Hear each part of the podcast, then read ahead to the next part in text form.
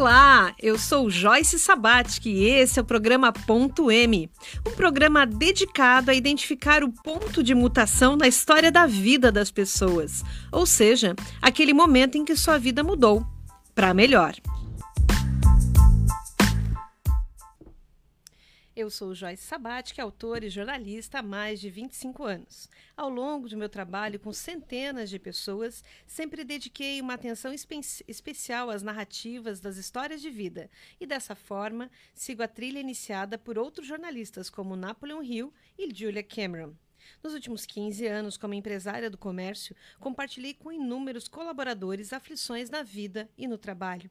Em um momento de grande compaixão, busquei no estudo da psicologia técnicas que pudessem trazer soluções para estes dilemas cotidianos.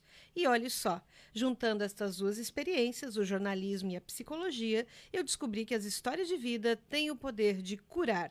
Sim, elas têm o poder de salvar vidas. E esse programa, o Ponto M, é um canal de divulgação de toda essa pesquisa.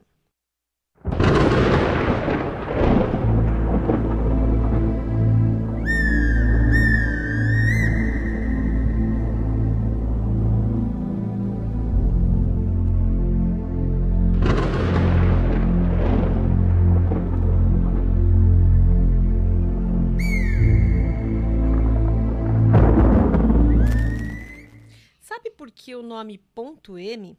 Porque na natureza tudo muda o tempo todo e todas as coisas participam de maneira constante desta mudança. Esse é o princípio da mutação. Esse é o princípio que dá nome a esse programa, o programa Ponto M. Ponto M é para você lembrar que a vida é uma obra em constante desenvolvimento que a vida é uma planta rara que merece ser cultivada com amor e atenção. Nasce assim o cultivo de biografias. O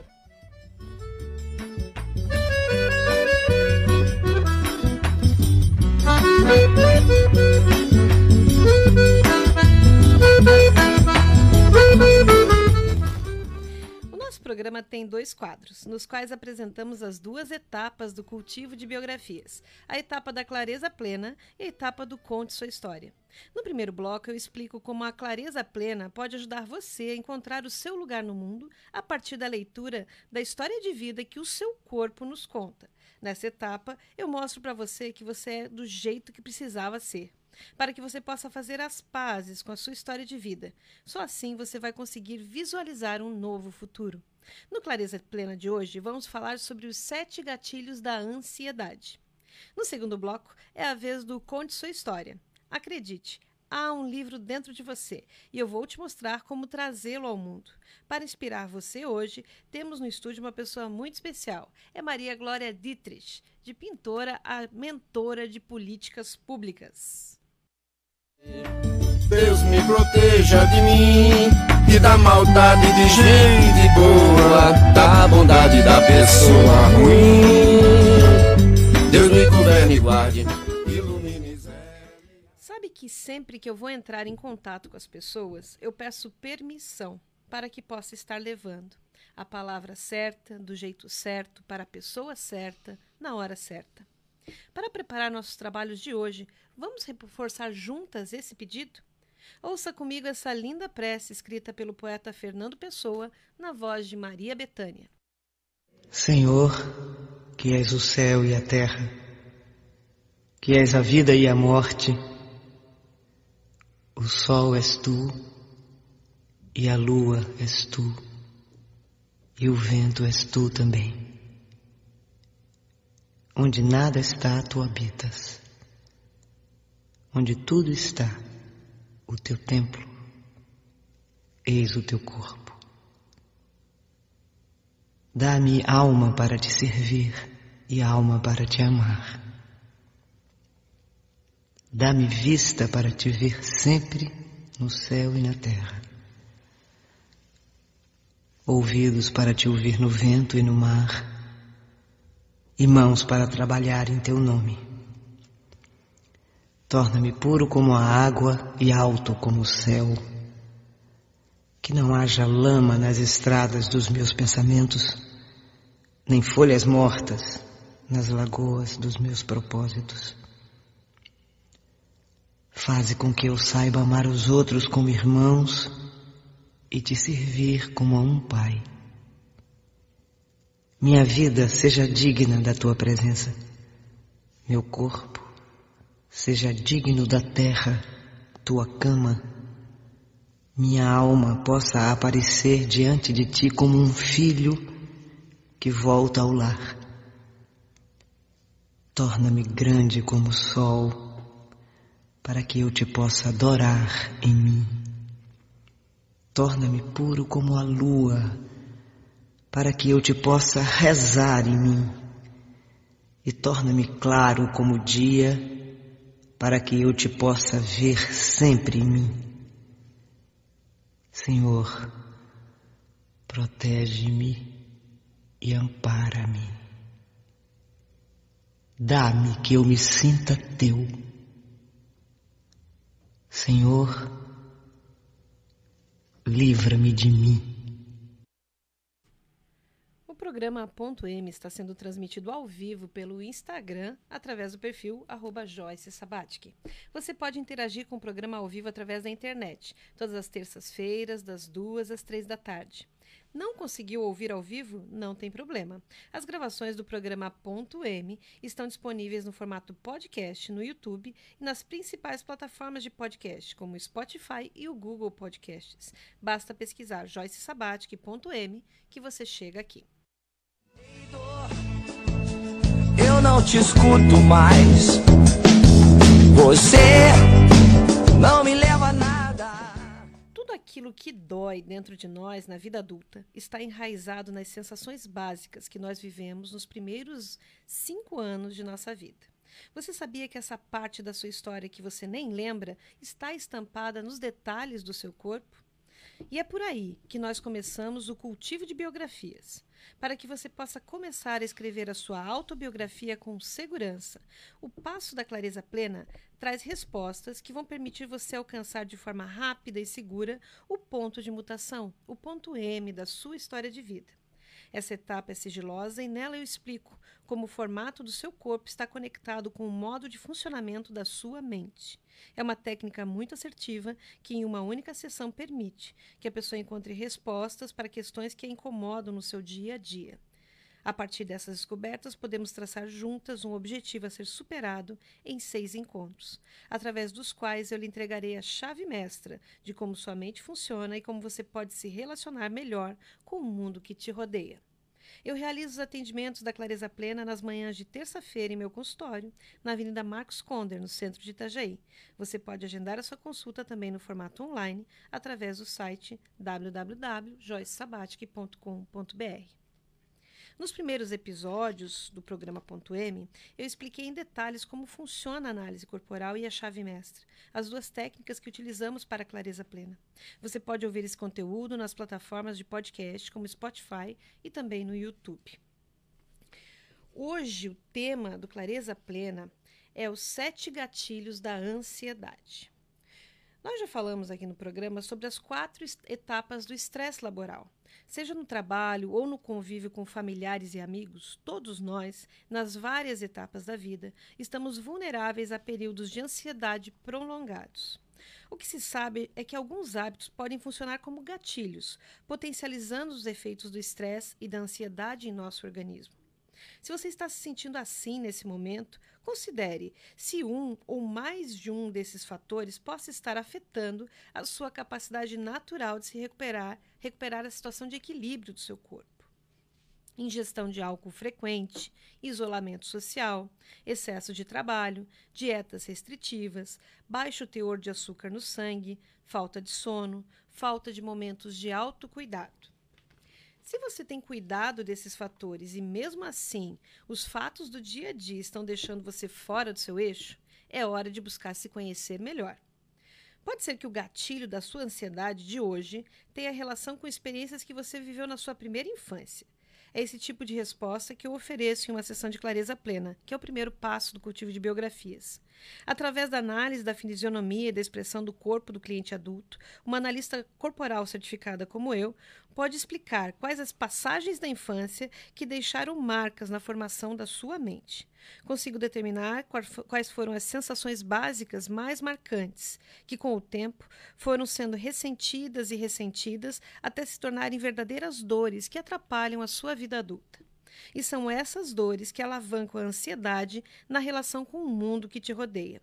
As pessoas que estão ao seu lado muitas vezes não se dão conta como uma palavra, uma atitude pode cutucar fundo em você aquela dor de rejeição, de abandono, de manipulação, de humilhação ou de traição.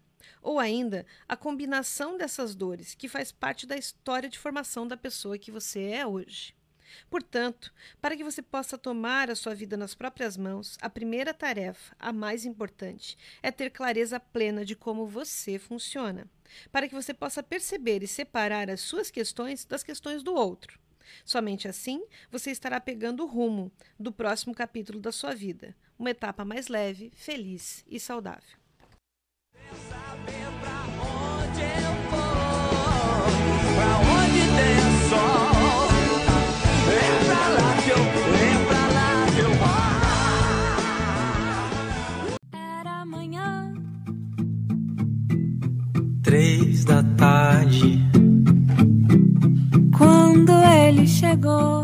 Foi ela. No primeiro bloco, nós falamos sobre a etapa sigilosa do cultivo de biografias, onde usamos uma técnica que te ajudará a resolver os problemas do dia a dia e também te dará o impulso para escrever o próximo capítulo da sua história de vida. Antes de entrarmos na entrevista do Conte Sua História, te convido para conhecer a obra de uma jornalista que é uma das minhas referências. É o best-seller mundial O Caminho do Artista, de Julia Cameron. Nesse livro, a jornalista norte-americana compartilha sua experiência de desenvolvimento humano em um programa de 12 semanas de recuperação do poder criativo que reside dentro de nós. Sim, porque somos todos filhos do Criador, a sua imagem e semelhança. Sendo assim, Todos temos um enorme poder criativo que pode estar bloqueado. E é no desbloqueio dessa capacidade que reside a alegria e a saúde. Na obra de Julia Cameron, cada semana tem um tema. Como parte dessa jornada, damos sequência hoje à 12 das 12 semanas inspiradas nesse livro, que você pode adquirir no formato físico ou em um e-book. Nessa 12 semana, o tema é Recuperando o senso de fé na sua jornada de desenvolvimento de criatividade, é preciso recuperar a sua fé. Recupere o seu senso de fé, reconhecendo o potencial artístico que existe aí dentro. Essa fé é transformadora. Renuncie à necessidade de controlar os seus processos criativos do começo ao fim. Em muitos momentos, eles irão comandar o trabalho. A resistência ao trabalho artístico é uma descrença em um grande limite. Acreditando na própria capacidade criativa, o potencial artístico atinge um patamar irreversível. A partir dessa fé, você permite que a criatividade aflore e tome o controle, criando artes jamais imaginadas. Esse foi mais um dos passos de O Caminho do Artista de Julia Cameron. Libere o potencial criativo para escrever com mais vitalidade e leveza o próximo capítulo da sua história de vida. de cada cor de cor.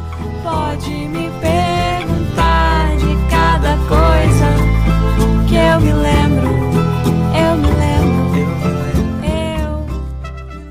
Agora chegou a hora do quadro Conte Sua História.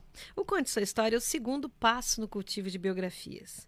Depois que eu entendi como a minha mente funciona através da clareza plena e superei um grande desafio usando meus recursos internos da chave mestra, é que chega a vez do conte sua história.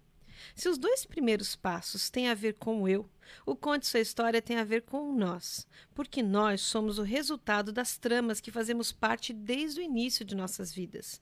E refletir sobre isso, organizar a narrativa de sua história de vida com este nível de consciência, é o que vai lhe permitir escrever o um novo capítulo da sua biografia. É o que vai permitir que você se torne uma cultivadora da sua própria biografia. Hoje está aqui conosco Maria Glória Dietrich. É uma mulher que eu admiro muitíssimo pela, pela pessoa que ela é, pela sua contribuição é, na expressão, né? Então, assim, é, é muito legal que o tema dessa semana da Julia Cameron seja fé, porque Maria Glória Dietrich eh, reúne é, a questão da espiritualidade e do conhecimento e da expressão né, através da sua obra, o seu legado. Né, já na sua produção. Então, bem-vinda ao Ponto M, Glorinha. Ah, que prazer é, estar aqui. É uma emoção para mim estar com você no seu programa Ponto M. E nesse momento eu quero só dizer muito grata pelo convite.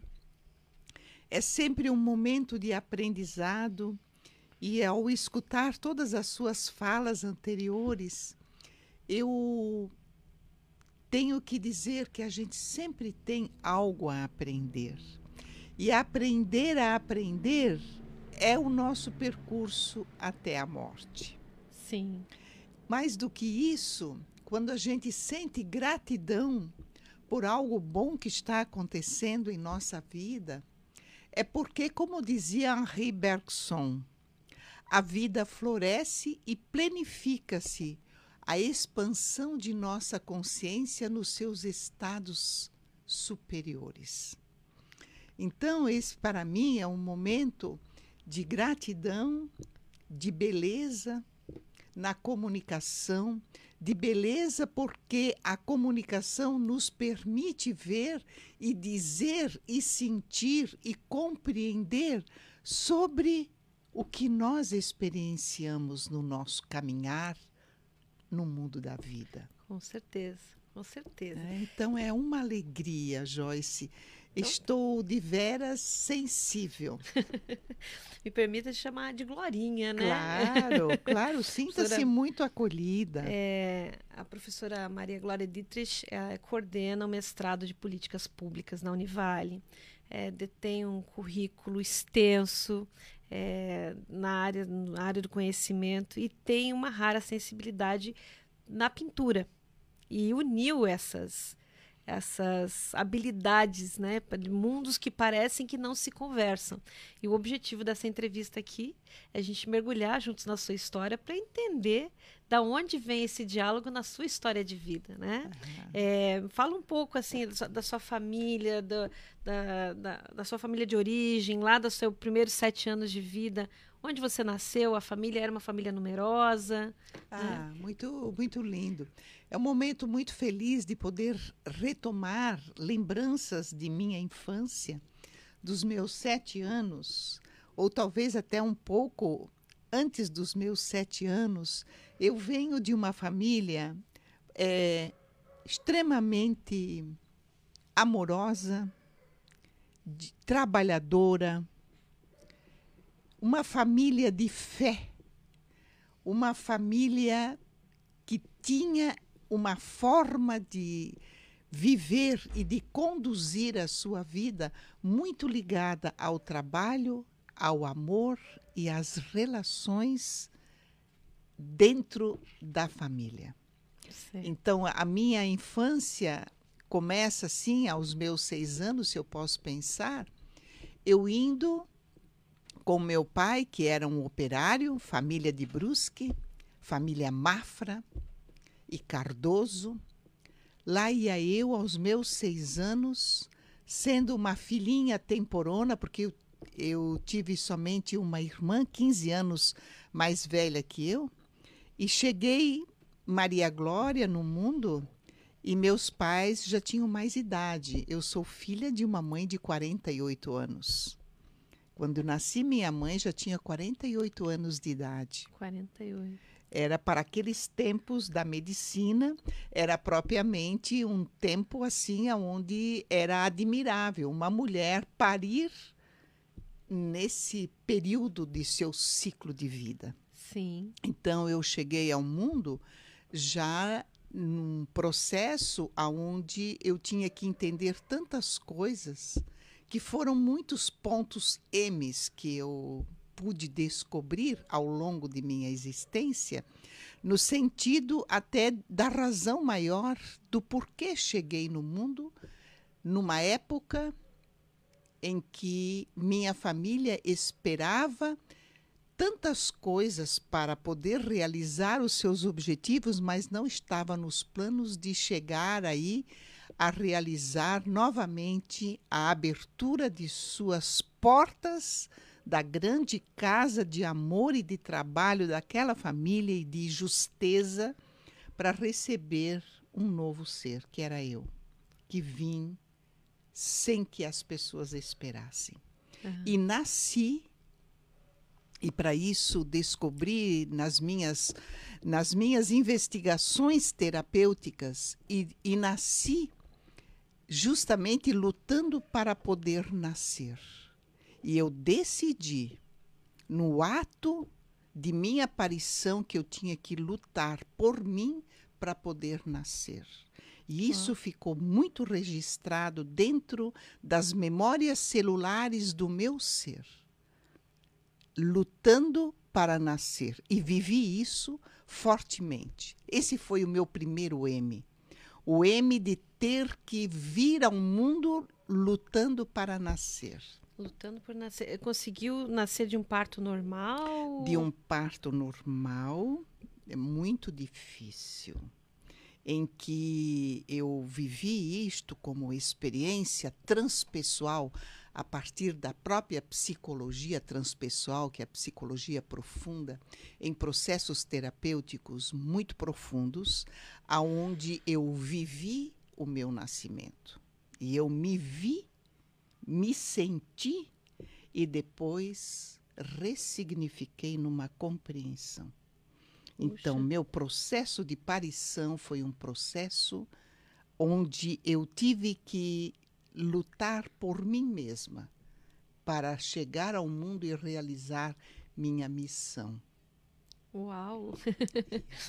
e, e, quando você é, conseguiu ter. É, estou toda arrepiada. Nossa, de lembrar. É forte isso para mim, meu Deus do céu, como isso é forte. Que interessante. E essa, essa clareza, né? Esse, esse clarear sobre essa experiência lá da, do nascer, né? É, com quantos anos você tinha? Quantos anos você tinha quando fez esse processo que descobriu? Ah, eu já tinha 42 anos. 42 anos. Quando eu revivi essa experiência. Que interessante. Então, é, essa experiência da, da luta para ser no mundo já vem comigo no meu nascer. E foi um nascer abençoado de muita luz. Uhum. Era muita luminosidade, que essa luminosidade do amor de Deus para com comigo como sua filha legítima, universal, imagem e semelhança, é uma força que me acompanha até hoje, especialmente quando eu descobri o porquê daquela experiência. O que, que era a minha missão? E a minha experiência, justamente do nascimento, mostrou para mim que eu tinha dois caminhos. É fortíssimo isso. E eu deveria estar ligada ao mundo da arte e ao mundo do cuidado para com o ser humano. E era um cuidado no sentido de ajudar a despertar consciências. Uau! E que, de fato, isto para mim ficou mais claro desta missão depois, quando eu já tinha ali os meus 45, 48 anos, quando eu estava no meu doutorado, que é aí que eu comecei a propriamente a entender bem aquilo que eu vivi lá atrás. Que interessante. E, e na, na, metodologia biográfica, né, a gente é, vê através dos setênios, onde os, os primeiros setênios são fundadores, mas essa passagem ali é, do quinto para o sexto setênio, na faixa dos 42 anos, que é onde você sinaliza, uhum. é onde realmente é, é, é um, são portais, né? Uhum. Se a pessoa ela não alcança esse entendimento da sua missão, o propósito de estar aqui, é, passa a ser muito mais desafiador para ela viver uhum. sem esse esclarecimento, né? Sim, sim. Não que seja fácil quando a pessoa tem sim. clareza, mas ela sabe o porquê, para é, quê, né? Isso, ela tem um, uma direção de clareza do seu ser no mundo, da sua centralidade como pessoa que sabe pensar-se e pensar a partir do que ela está vivendo no seu contexto. Sim. E eu quero voltar aos meus seis anos, quando eu ia dentro, sentadinha como criança, dentro de um carro de bois, para o, com os meus pais, minha mãe e meu pai, para a roça onde nós íamos fazer o cultivo de mandioca, de cana, de cana, de cana, como é que a gente diz? Cana, cana de, açúcar, açúcar, né?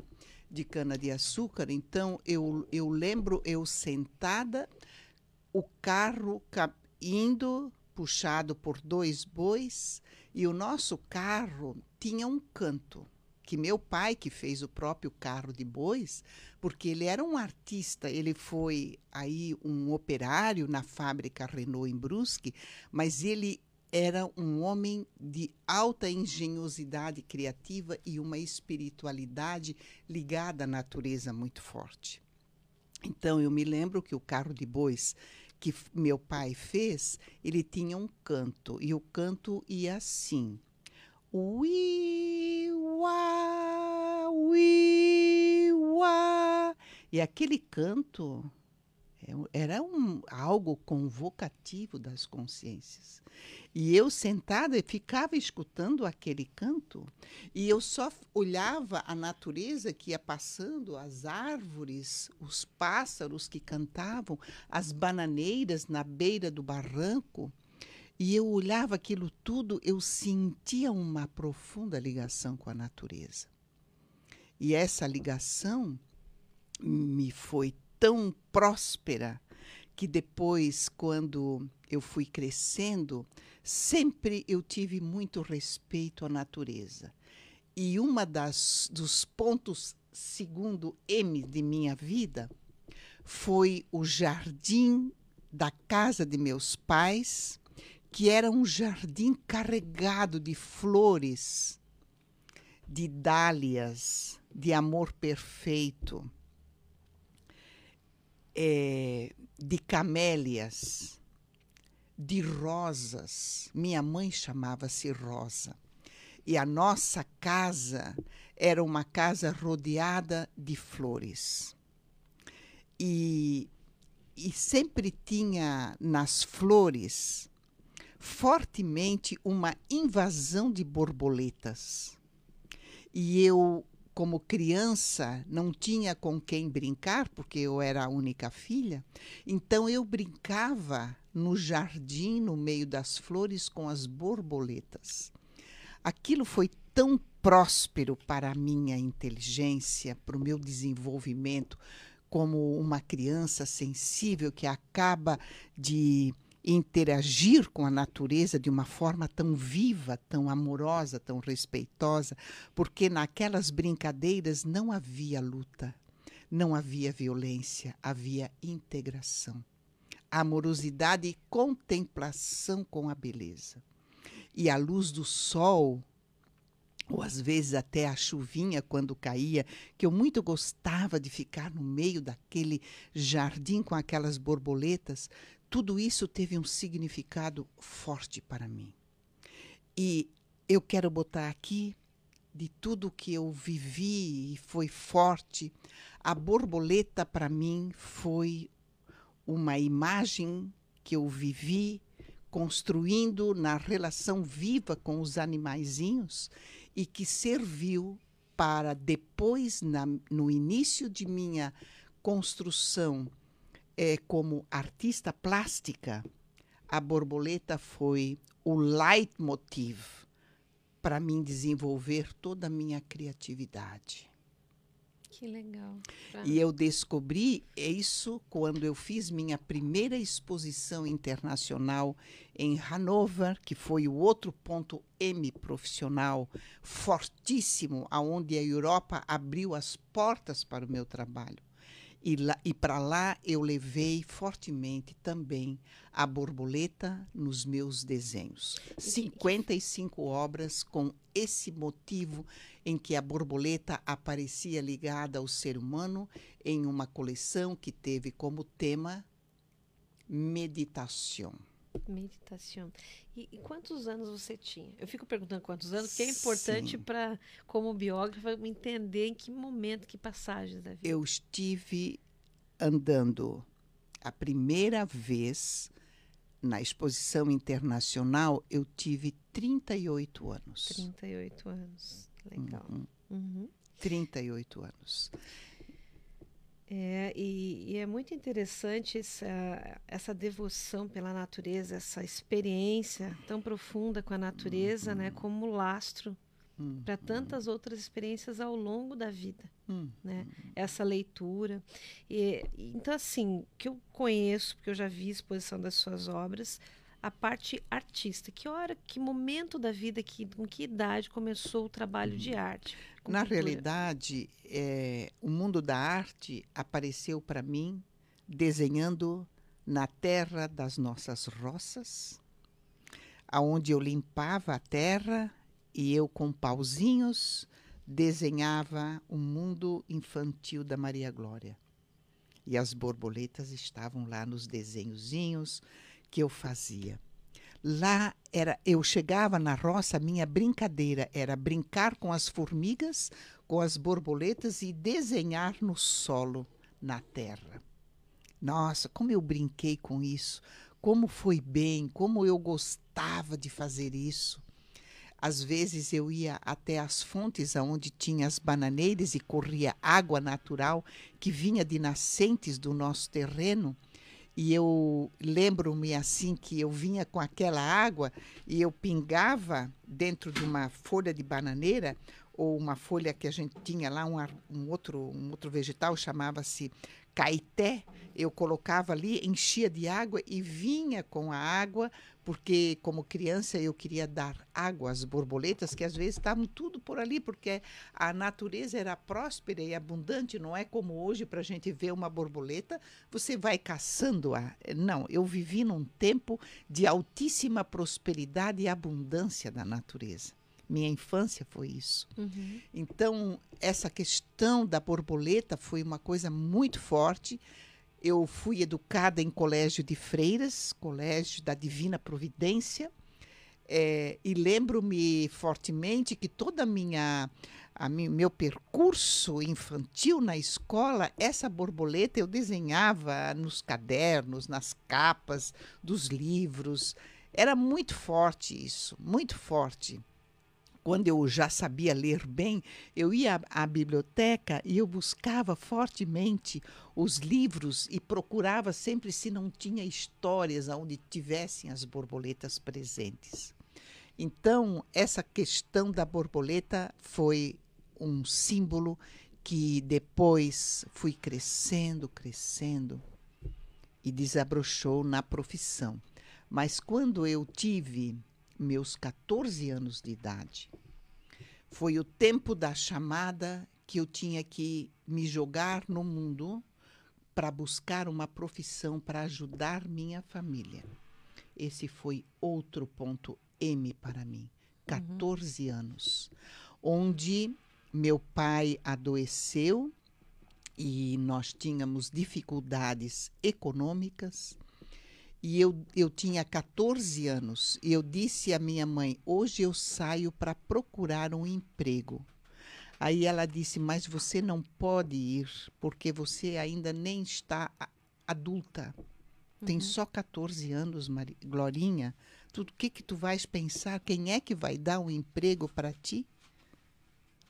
Eu disse: Não, eu vou procurar. Aí eu me lembro que eu tive uma oportunidade numa, numa loja de sapatos em Brusque, chamado Casa Zendron, e lá eu queria muito ir em um determinado momento, isso eu estava lá nos meus início dos meus 14 anos, numa grande festinha de aniversário num clube muito chique da cidade, a Sociedade Bandeirante, mas eu não tinha sapatos para ir na festinha de aniversário de uma menina que estava no mesmo colégio que eu também.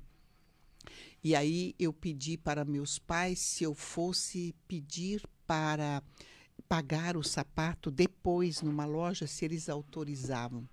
A minha mãe disse: não faça isso, porque eu não posso, não tenho condição de ir e, e ninguém vai acreditar em você e não tem dinheiro para comprar os sapatos. Uhum. Mas eu fui. E entrei nessa loja Zendron, aonde eu expliquei a minha história e disse que eu queria ir na festa de aniversário. Não tinha dinheiro para pagar o sapato, mas eu me comprometia em nome de meus pais, dei o nome, tudo certinho, que eu iria, que eles iriam lá pagar o sapato certinho. E que, por favor, me vendessem os sapatos, porque eu não tinha sapato para ir. A gente, hoje é, eu, eu conto isso, é uma superação, mas é, é um processo fortíssimo que a pessoa Aham. vive.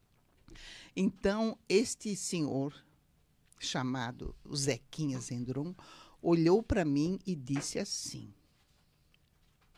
Estou olhando para você, você ainda é uma adolescente, mas você é um ser humano que eu não posso negar o que você me pede.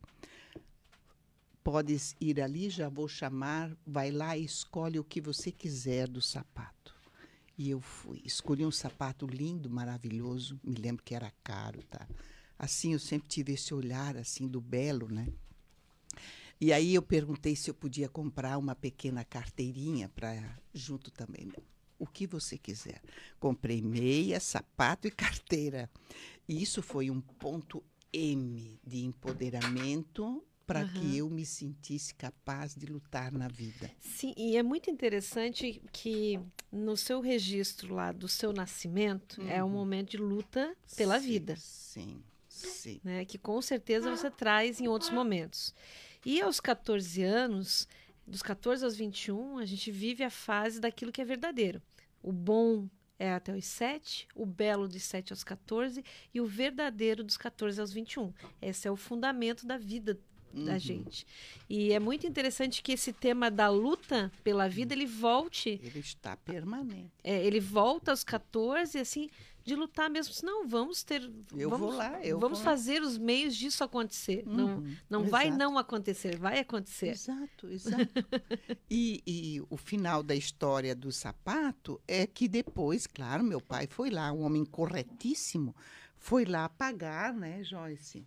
E aí o, o senhor Zendron disse que na história da família de mais de 70 anos nunca aconteceu um fato assim.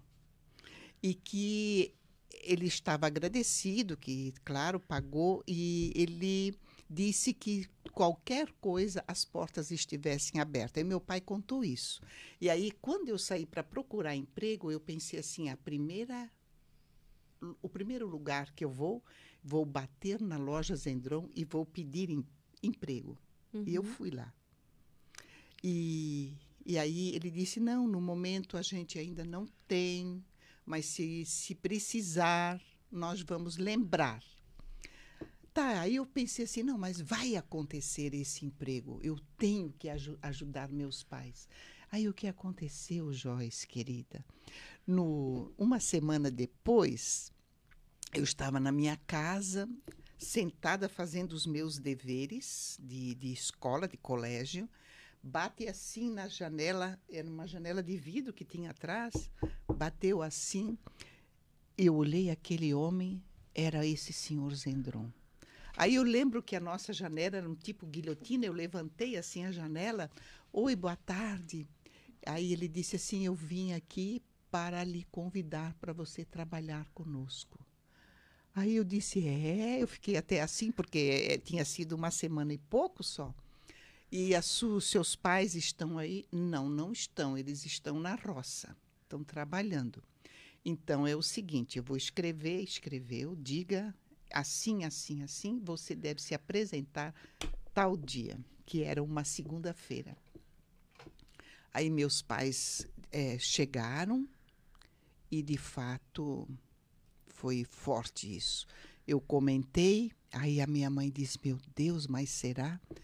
E o será aconteceu. Eu fui trabalhar na loja Zendrão, trabalhei cinco anos vendendo sapatos. uma escola da vida sensacional, porque eu aprendi o que é ter que se levantar na vida calçando sapato nas pessoas para vender os sapatos e ter o sustento para a vida. É uma grande escola. E sabendo o valor de cada sapato, né? Nossa! É. O- e, e- e mais do que isso, conhecendo os pés das pessoas. Joyce, você tocar os pés das pessoas, porque o pé é aquilo que nos sustenta, Certo. é aquilo que faz a gente se erguer re- com retidão para poder avançar na vida, caminhar na vida. Te leva para os lugares. certo. E eu, e eu, minha primeira profissão foi isso. Fiz tanto sucesso nessa profissão que depois eu era a decoradora das vitrines da loja e fui assim fiz uma- um percurso dentro dos- do, contexto da loja assim excelente. Aí logo depois eh, fui avançando, estudando e aí encontrei nesse percurso nos meus 20 anos, 19 anos, 18 anos, 17 anos, eu conheci aí meu, meu atual esposo, o Nelson, que era um homem é, bem mais maduro e assim com toda uma uma situação diferente da minha, cultura diferente, um alemão, né, com toda uma formação que eu não tinha. Eu era apenas uma uma, uma jovem que tinha tinha a vontade de crescer na vida, de avançar na vida, né? E aí conheci meu marido, depois casei-me com ele, Uhum.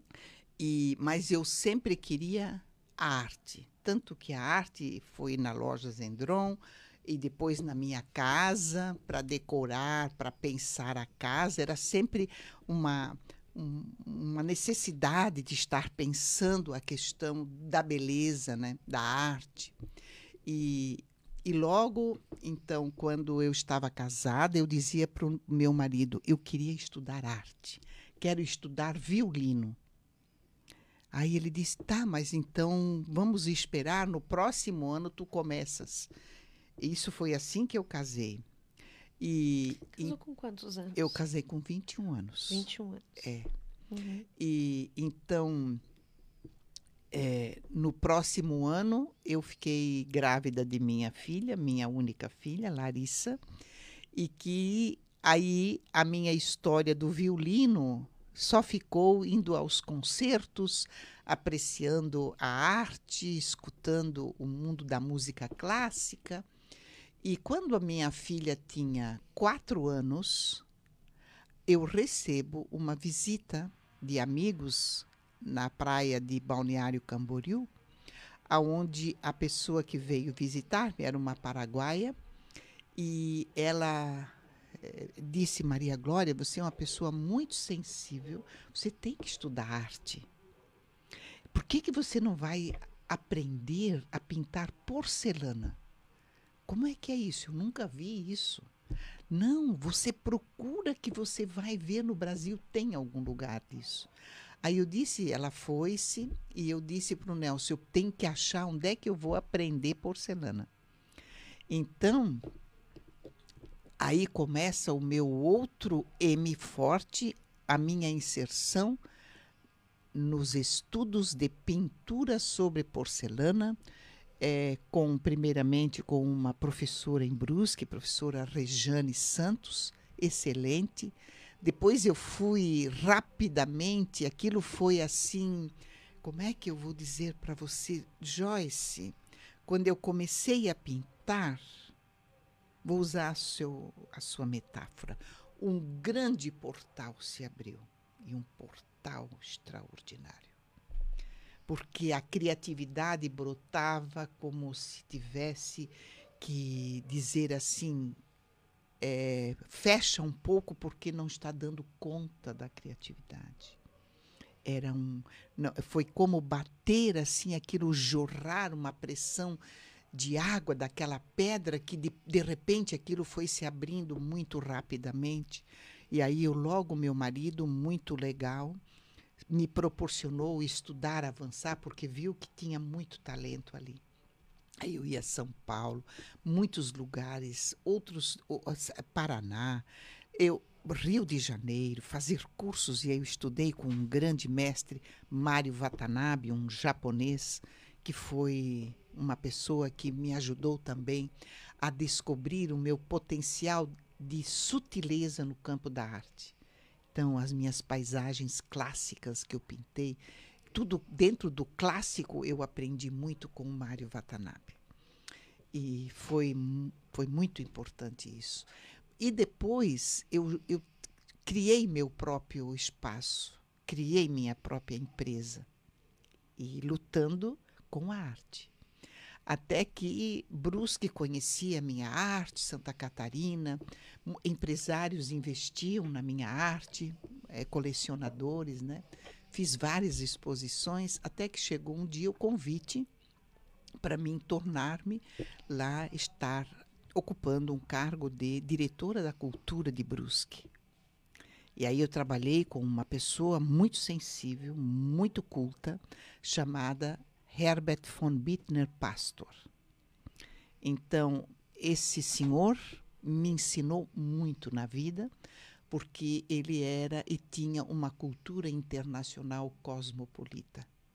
Que privilégio. E é um privilégio enorme ter trabalhado com Herbert e eu estou muito agradecida a ele. É, quantos anos você tinha nessa época? É, nesta época eu tinha, eu acho que eram 34 anos para 35. Uhum. Porque eu trabalhei ali somente dois anos.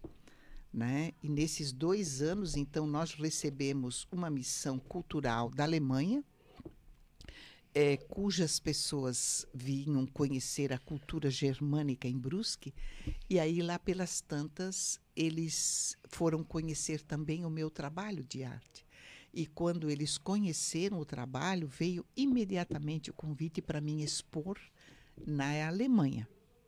E aí foi o momento que eu já falei do outro ponto M forte, em que eu tive que dizer a, ao Herbert que eu ia fazer essa exposição e eu tinha que sair da minha função política, é, lá da cultura, para me dedicar fortemente à questão da produção artística.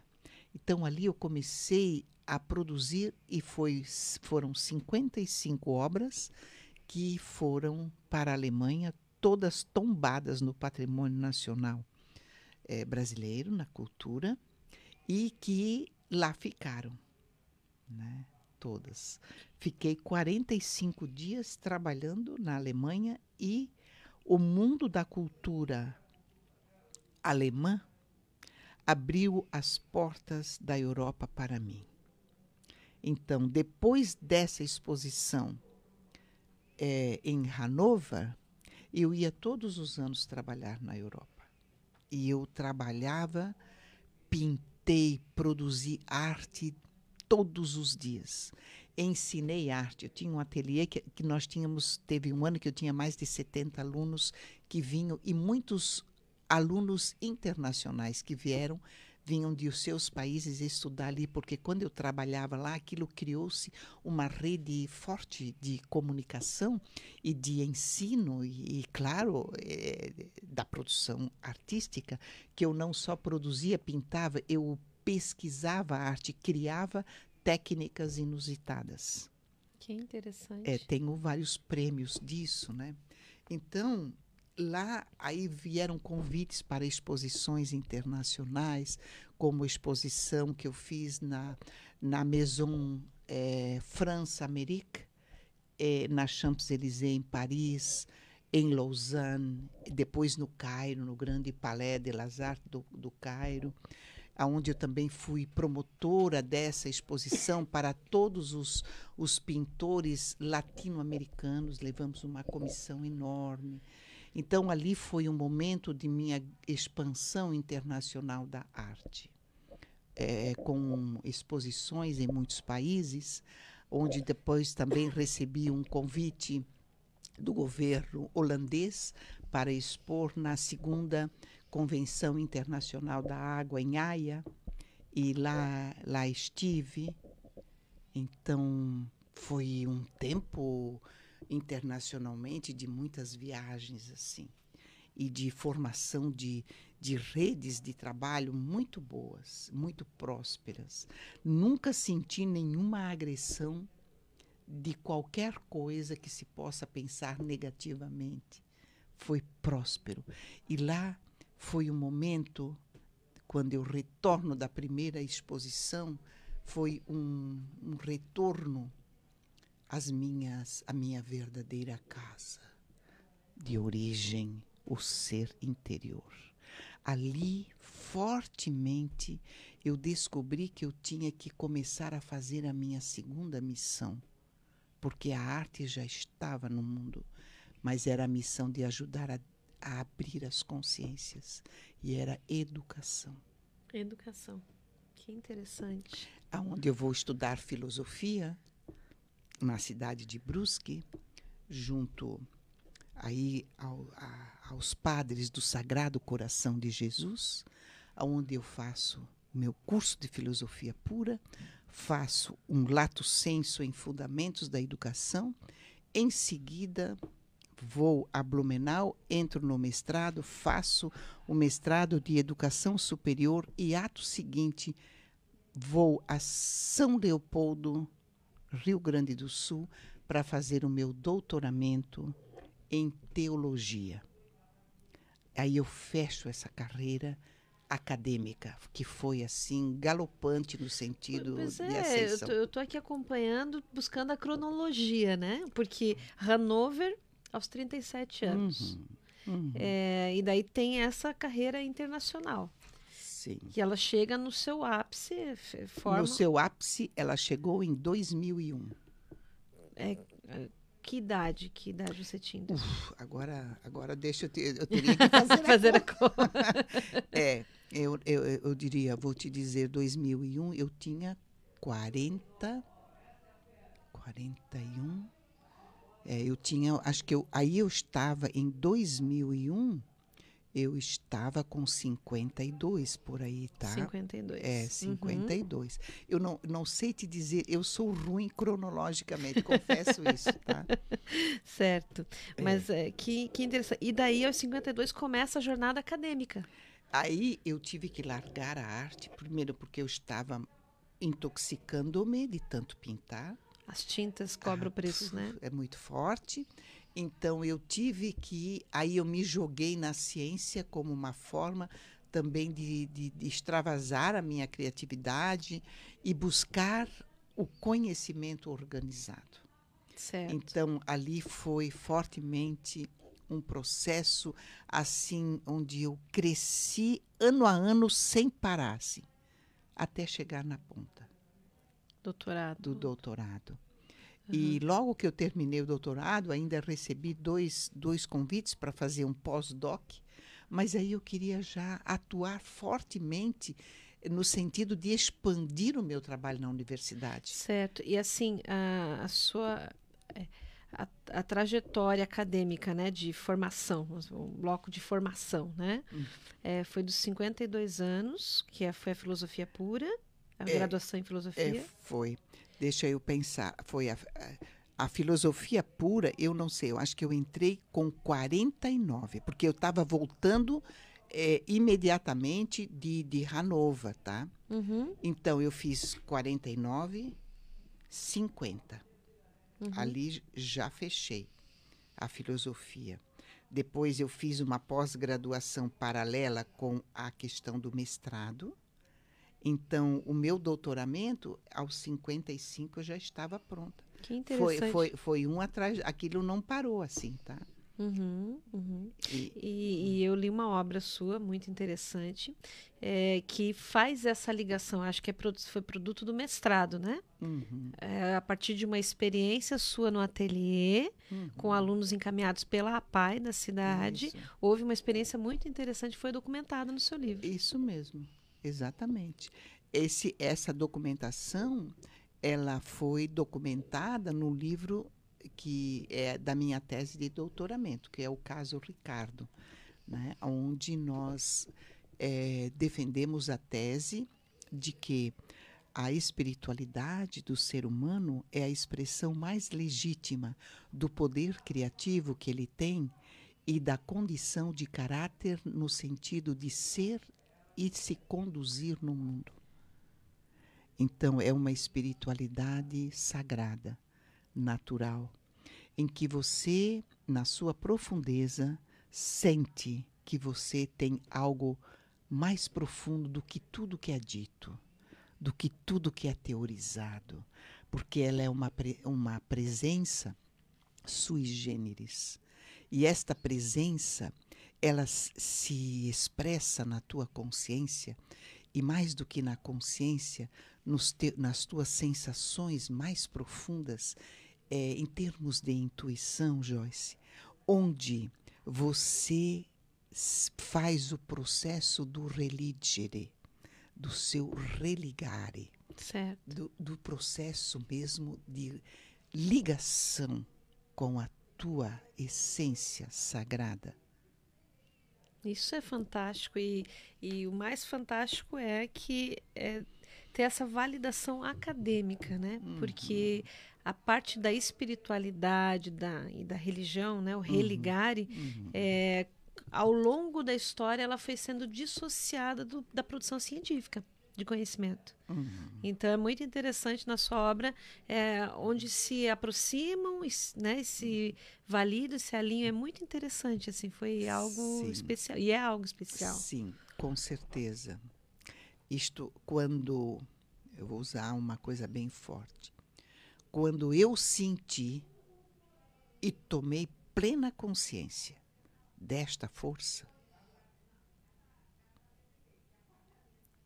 o que não era bom de medo, de angústias, dissipou-se. Então sobra um cerne, vou usar esse, sobra um cerne que vai se lapidando todo dia.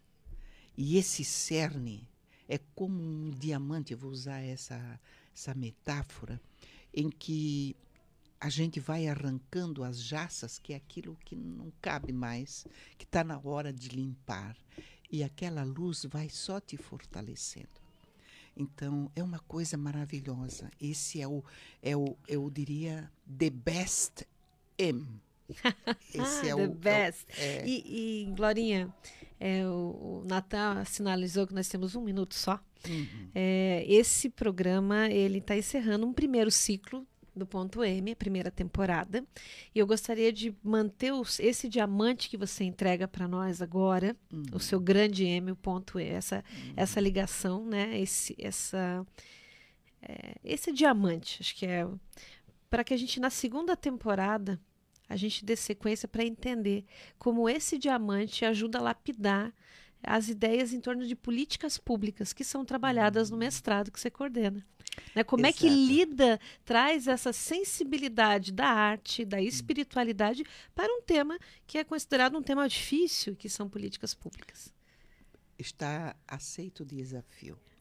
é, esta é outra arte, porque para você pensar políticas públicas, entender políticas públicas e viver políticas públicas, você precisa de um grande diamante para iluminar as obscuridades que muitas vezes acontecem nas compreensões e ações dos homens em sociedade.